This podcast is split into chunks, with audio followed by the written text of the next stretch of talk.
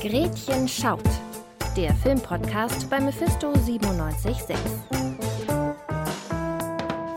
Willkommen bei einer neuen Folge Gretchen schaut. Hier besprechen wir jede Woche zwei neue Filme und sagen euch, ob sie sehenswert sind oder nicht. Heute haben wir uns dafür The Father und Promising Young Woman rausgesucht. Mein Name ist Miriam und neben mir sitzt hier gerade Joma. Hallo. Zuerst wollen wir mal über The Father sprechen und Annalena erzählt euch nun erstmal, worum es da eigentlich geht. Der Oscar-prämierte Film The Father erzählt die Geschichte des demenzkranken Anthony und seiner Tochter Anne, die verzweifelt versucht, ihm zu helfen. Doch die Krankheit sorgt für viel Streit in der kleinen Familie und Annes Geduld schrumpft mit Anthonys wachsender Desorientierung. Äh, glaub mir, hier passieren komische Dinge. Hat jemand meine Uhr gesehen? Sie wurde gestohlen. Nein, wurde sie nicht. Was soll das heißen? Nein. In ihrer Londoner Wohnung verwischt die Grenze zwischen Realität und Illusion immer mehr. Auch für die Zuschauenden wird die Wirklichkeit im Laufe des Films stetig verwirrender. Wo ist Anne? Wovon redest du? Wo ist sie? Ich bin hier. Verzweifelt versucht Anthony, sich die letzten Reste seiner Realität zusammenzupuzzeln. In seiner Hilflosigkeit macht er seinen Mitmenschen das Leben schwer. Für Anne mündet das in der Frage, wie das Zusammenleben weitergehen soll. Wie viel will sie von ihrem Leben für das ihres Vaters opfern? Für Anthony hingegen geht es aber am Ende um etwas ganz anderes. Er fragt sich, wer genau bin ich eigentlich? Na, das hat sich ja sehr verwirrend angehört. Joma, was hast du denn von dem Film gehalten? Also ich fand den Film insgesamt sehr gut in der Darstellungsweise, äh, gerade auch wie er den Krankheitsverlauf des Vaters in der Familie mit all den Problemen, den er mit sich bringt, darstellt. Und man hat auf jeden Fall sehr viel mitgefühlt. Ich war danach auch äh, erstmal ein bisschen traurig gestimmt. Ja, da kann ich mich dir nur voll anschließen. Ich war danach auch erstmal ein bisschen emotional. Was für mich auch noch ein sehr prägnanter Teil des Films war, war die Symbolik, die aufgetaucht ist. Zum Beispiel hat er ja diese Uhr, die er da immer verloren hat und die hat er da gesucht und es hat immer so ein bisschen gewirkt, als ob die Uhr für ihn praktisch wie eine Art Anker wäre, damit er selber sich noch in der Welt irgendwie zurechtfindet. Auch wie er diese ganzen Anschuldigungen auch an die anderen Menschen stellt, zum Beispiel, also er behauptet immer wieder, dass seine Uhr gestohlen wurde und ich finde, das ist so eine schöne Metapher für, dass ja auch irgendwie sein Leben und seine Erinnerungen so ein bisschen gestohlen wurden. Ich fand auch interessant, wie die Leistung der SchauspielerInnen war. Wie fandst du denn das ganze Familienkonzept dort? Also ich fand das wirklich sehr glaubwürdig. Also ich hatte während des Films den Gedanken, dass wenn Anthony Hopkins und Olivia Colman mir jetzt veröffentlichen würden, dass sie heimlich verwandt sind, würde ich denen das sofort glauben. Also man hat wirklich so, man hat das Gefühl, dass da tatsächlich eine echte Vater-Tochter-Verbindung da ist. Sie sind zwar beide sehr prämierte und erfahrene SchauspielerInnen, aber es ist ja dann trotzdem nochmal ähm, was anderes, wenn man dann eben da wirklich so eine tiefe Verbindung darstellt und dann vor allem auch noch in so einem ernsten Hintergrund. Ich fand auch vor allem spannend, wie wirklich Olivia Coleman das so glaubwürdig rübergebracht hat, dass sie immer weiter auch für ihren Vater da sein wollte. Auch wenn es ja manchmal Szenen im Film gab, wo man jetzt wirklich nicht so viel Empathie mehr für äh, die Rolle von Anthony Hopkins hatte, hat sie trotzdem immer so glaubwürdig gespielt, dass ihre Liebe zu ihrem Vater trotzdem so groß ist, dass sie da trotzdem über allem drüber steht und versucht ihr Bestes zu geben irgendwie in der Pflege. Zum Beispiel schaut äh, Anne einmal aus dem Fenster und sieht in den Wohnungen unter sich ein Pärchen ihres Alters, die fröhlich in der Küche kochen und sie schaut einfach nur so, so verzweifelt aus dem Fenster und natürlich ist allen in dem Moment klar, das ist das Leben, was sie gerade verpasst, was ihr eigentlich gerade zustehen würde. Ähm, aber trotzdem möchte sie für ihren Vater da sein und das fand ich sehr mitreißend und das hat mich auch mit am meisten emotional gemacht an dem Film, ähm, wie sie da wirklich ihre sehr viel ihrer Lebensenergie in diese Pflege reinsteckt und trotzdem immer wieder vor Wände läuft, aber trotzdem beide Seiten irgendwie immer wieder zwischendurch, auch wenn es nur ganz kleine Szenen waren, deutlich gemacht haben, wie sehr sie füreinander da sind und wie sehr sie sich auch lieben. Und das fand ich insgesamt sehr schön. Jetzt hattest du ja schon über Empathien gesprochen. Und es ist ja wirklich so, dass man eigentlich so immer das Gefühl hat, dass sich so die Empathien gegenüber den beiden Hauptfiguren immer stetig ändern, weil dann auf der einen Seite hast du dann mal Anthony Hopkins als der Vater, der eben da ähm, wirklich teilweise sehr grausame Dinge seiner Tochter gegenüber sagt. Auf der anderen Seite hast du da Olivia Coleman, die als Tochter, wo du dir so denkst, okay, sie wirkt jetzt, als stünde sie so kurz vom eigentlich so praktisch Burnout, weil sie das alles so mitnimmt. Und wie ging dir das denn damit? Also ich fand es interessant, dass sich für mich persönlich die Empathie gewechselt hat. Also am Anfang hatte ich deutlich mehr Empathie mit der, mit der mit Anne, also die Rolle von Olivia Coleman, weil sie sich halt wirklich aufopfernd um ihn kümmert und er sie einfach immer wieder in schwierige Situationen bringt, sie dazu noch wirklich beleidigt oder so mit alten Familiendramen irgendwie sehr doll belastet. Ähm, aber zum Ende hin hatte ich dann noch fast wieder mehr Empathie für Anthony Hopkins, weil diese Verzweiflung ihm irgendwann so gut ins Gesicht geschrieben steht. Also es ist wirklich eine große schauspielerische Leistung, finde ich. Ähm, wie er diesen Verfall immer weiter darstellt. Und am Ende möchte man eigentlich beide nur in den Arm nehmen und irgendwie sagen, es wird alles gut, Leute. Obwohl natürlich wahrscheinlich nichts mehr wirklich gut wird. Man ist auf jeden Fall, finde ich, insgesamt in dem Film sehr hin und her gerissen. Dadurch, dass man ja auch manchmal gar nicht weiß, von wem jetzt welche Erinnerung stammt und ähm, was hier gerade die Perspektive ist. Damit spielt der Film ja auch sehr, sehr viel. Aber immer wieder so kleine Szenen wo man dann wirklich sich nicht mehr sicher ist, für wen man jetzt irgendwie gerade ähm, eigentlich ist und auf wessen Seite man gerade steht und wen man auch irgendwie verantwortlich machen kann. Und ich finde, das bringt der Film auch gut rüber, dass man äh, am Ende niemanden wirklich findet, dem man jetzt am Ende die Schuld zuweisen kann. Und das fand ich wirklich auch eine der großen Leistungen in dem Film. Ja, das auf jeden Fall. Was ich auch total interessant fand, du hast jetzt schon den Perspektivenwechsel angesprochen ich fand genau dadurch, dass eben auch verschiedene Szenen aus den Perspektiven der beiden gezeigt wurden, wurde es auch für den, also für die Zuschauenden nochmal ersichtlicher, was eigentlich hinter dieser Krankheit überhaupt steckt. Also man hat, konnte auf jeden Fall nachfühlen, wie es Anthony ging und wie er sich die ganze Zeit gefühlt hat. Das, das fand ich war auch eine der großen Stärken. Ich fand es auch generell interessant, diese ganzen Perspektivwechsel und ja auch teilweise Ortswechsel, die man am Anfang des Films ja irgendwie noch gar nicht so richtig realisiert. Also ich weiß nicht, wie es dir da ging, aber mir ist auch erst irgendwie nach zehn Minuten aufgefallen, dass wir auf einmal wieder in einer ganz anderen Wohnung sind. Man durchlebt da sozusagen selber ja als Zuschauer auch die Perspektive einer dementen Person. Also man wird ja selber sozusagen dement in diesem Konzept des Films. Das kannte ich bis jetzt her auch noch nicht so von solchen Filmen. Dazu noch ein kleiner Fun Fact. Also es war ursprünglich war das mal ein Theaterstück und deswegen haben die bei den Filmen mit also wirklich absichtlich darauf geachtet, dass eben so wenig Räumlichkeiten wie möglich ver äh, verwendet werden, damit es eben wirklich in diesem kleinen geschlossenen Raum bleibt. Und dadurch hat es auch noch so ein bisschen so ein Theater-Feeling, aber ich fand das auch sehr interessant. Wie würdest du denn jetzt am Ende ein Fazit benennen? Ja, also ich würde sagen, dass der Film, also er will halt nichts vorschreiben, sondern er zeigt halt einfach, wie es ist. Teilweise wirklich sehr schonungslos. Man kriegt eigentlich genau das, was man auch von dem Film erwartet.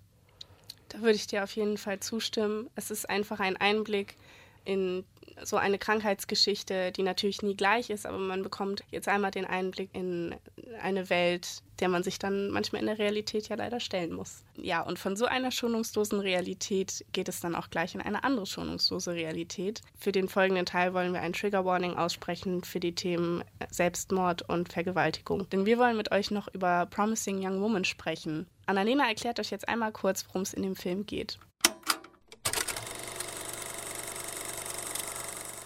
Der Film Promising Young Woman von der Regisseurin Emerald Fennell behandelt das Thema Missbrauch an Frauen und dessen unzureichende Nachverfolgung. Die Story hat jedoch einen besonderen Twist. In dem Alter sollte man es besser wissen, oder? Ich muss mich hinlegen. Was tust du da? Ist schon okay, hier bist du sicher. Was tust du da? Hey, ich sagte, was tust du da? Cassandra, gespielt von Carrie Mulligan, ist auf den ersten Blick eine ganz normale junge Frau. Aber sie hat ein Geheimnis. An den Wochenenden zieht sie allein durch Clubs und betrinkt sich scheinbar bis zur Besinnungslosigkeit. Fast immer wird sie dann von einem Mann angesprochen, der ihr anbietet, sie nach Hause zu fahren. Das endet allerdings meist damit, dass Cassandra bei dem Mann zu Hause landet und dieser versucht, mit ihr zu schlafen. Erst im letzten Moment offenbart sie, dass sie die ganze Zeit nüchtern war und konfrontiert die Männer mit deren Missbrauchsversuchen. Ich bin ein netter Kerl. Ach echt? Promising Young Woman zeigt, dass spätestens seit MeToo Filme, die das Thema Missbrauch an Frauen behandeln, auch in Hollywood Beachtung finden. Ja, spannend, dass Hollywood jetzt auch langsam sich an solche Themen rantraut. Wie fandest du denn den Film insgesamt? Also ich muss sagen, dass ich tatsächlich eine sehr gemischte Haltung habe zu dem Film. Also ich fand ihn an sich gut gemacht und auch wirklich, also so von ähm, eben von den ganzen dramaturgischen Sachen, also zum Beispiel so Schauspiel, Kamera und sowas, fand ich ihn gut gemacht und ähm, eben auch sehr unterhalten. Das war ja auf jeden Fall. Man hat jetzt nicht irgendwie während des Films Moment, wo man sich dachte, oh, das ist jetzt langweilig. Ähm, aber er hat dann eben so einige Sachen aufgegriffen, wo ich mir das vielleicht noch ein bisschen anders gewünscht und auch teilweise vorgestellt hatte. Wie ging es dir denn damit? Also außerhalb des Kontextes, wenn man jetzt den Film an sich nur betrachtet, fand ich den Film auch gut und unterhaltend. Aber gerade wenn man sich jetzt den Kontext anschaut, fand ich dann viele Dinge ähm, doch teilweise unrealistisch. Also dass sie den Männern dann einfach, nachdem sie sie nach Hause entführt hat, einfach eine Rede hält und ähm, das dann reicht. Und das Problem ist jetzt anscheinend damit gelöst. Der Film ist halt so inspiriert von so Revenge-Thrillern aus den 70ern, wo es eben einfach, also es waren praktisch Filme, wo es eben darum ging, dass eine Frau vergewaltigt wurde und dann hat sie halt sich an ihrem Vergewaltiger gerecht, indem sie ihn umgebracht hat. Und der Film wurde halt im Vorfeld so ein bisschen auch vermarktet als genau diese Art von Film. Also ich meine, ein richtiger Revenge-Thriller, da, da würde ja eine richtige Revenge passieren. Aber alles, was hier passiert, ist halt irgendwie eine Ansprache und das war es dann irgendwie. Aber so ein richtiges Learning für die Männer kam da irgendwie jetzt nicht bei rum. Und generell fand ich auch, dass der Film so eine fröhliche Grundstimmung hatte. Also irgendwie so ein klassisches Hollywood-Setting irgendwie. Sie geht halt in den Club feiern, bringt die Männer dann irgendwie nach Hause, hält ihnen dann einen Vortrag und ist dann irgendwie die Heldin des Abends. Aber ich fand generell wurde da wirklich viel liegen gelassen, gerade was das Thema Vergewaltigung wirklich äh, angeht. Also es wurde wenig wieder über die Geschichte des Opfers gesprochen. Es ging viel wieder darum, sich an den Männern zu rächen. Man kennt die ganze Geschichte des Täters. Es geht darum, wo der Täter arbeitet, was er jetzt macht. Und wirklich der ganze Film dreht sich wieder quasi um die Täterseite, während wir die Geschichte des Opfers nie wirklich zu hören bekommen. Das fand ich wieder schade. Ja, das sehe ich eigentlich genauso. Ähm, so noch so ein bisschen Hintergrundwissen. Der Film ist tatsächlich inspiriert von einem tatsächlichen Vergewaltigungsfall, den es in den USA gab, an einer an einer Universität, wo eben ein ähm, Student eine Austauschstudentin vergewaltigt hatte. Und der hat dann dafür eben auch nur sechs Monate auf Bewährung bekommen gehabt und ähm, wurde nicht von der Schule geschmissen mit der Begründung, dass er ja ein promising young man ist. Und der Titel ist eben direkt davon inspiriert und das Opfer hat dazu dann auch ein Buch geschrieben. Und da hat sie eben darüber geredet, dass ihr Name jetzt für immer praktisch mit dem von dem Vergewaltiger zusammenhängt und dass es aber gleichzeitig so ist, dass jeder seinen Namen kennt, aber niemand ihren. Und das ist eben auch so ein Konzept, womit der Film spielt, aber das Problem ist eben, dass wenn man dieses Hintergrundwissen nicht hat, dann versteht man das eben nicht, dass das jetzt hier mit Absicht tatsächlich da nicht drüber geredet wurde, dass es diese Vergewaltigung gab und denkt sich einfach nur, okay, warum wird das praktisch verschleiert dargestellt? Ja, ist auf jeden Fall ein spannender Hintergrund und ich fand aber auch für die Gesamtatmosphäre des Films sehr interessant, wie sie mit Geschlechterrollen generell umgegangen sind und mit solchen Kontexten. Also insgesamt waren die Kostüme von Cassandra, wenn sie die normale, nette Cassandra war, auch wirklich sehr feminin und sehr brav. Und die Farben äh, generell haben auch zu dieser fröhlichen Grundstimmung irgendwie beigetragen. Also alles war sehr hell, sehr bunt und ich fand, es war vielleicht nicht so ganz das richtige Setting für so einen Film oder vielleicht gerade doch, weil es halt zeigt, dass es trotzdem in dieser bunten, schönen Welt immer noch mal diese äh, negativen Sachen immer noch passieren. Also da bin ich mir selber noch so ein bisschen uneinig, wie ich das jetzt am Ende fand. Wie siehst du das denn, Miriam? Ich fand das eigentlich eben auch gut, so was eben so impliziert wurde. Ja, sie hat jetzt so eine, sich so eine schöne, heile, pinke Welt aufgebaut, aber in der ist halt eigentlich gar nicht alles heil und pink, sondern das genaue Gegenteil. Und was mir auch noch aufgefallen war, ist, dass, also du hast jetzt schon gesagt, dass sie immer sehr feminine Sachen trägt, aber das wird, also sie fängt dann in dem Film auch eine Beziehung an und wenn sie diese Beziehung hat, wird das nochmal auf die Spitze getrieben, weil sie dann nur noch pinke und rosa Sachen trägt und ihr Freund trägt immer irgendwas Blaues und das fand ich, das hat nochmal so, so Geschlechterrollen sehr überspitzt dargestellt, aber mir war jetzt selber auch nicht so richtig bewusst, was der Film damit aussagen möchte. Ja, ich glaube aber generell gibt es viel Symbolik, die man vielleicht dann erst beim zweiten oder dritten Schauen nochmal entdeckt. Genau, sie heißt ja Cassandra und das ist ähm, eben teilweise inspiriert von einer griechischen Sage, weil es dann nämlich ähm, die Figur Cassandra gibt. Und Cassandra kommt bei den Kriegen von Troja vor und sie ist eine Seherin, das heißt, sie sieht eben schlimme Dinge, die passieren bevor, aber es glaubt ihr eben niemand, dass diese Dinge passieren werden.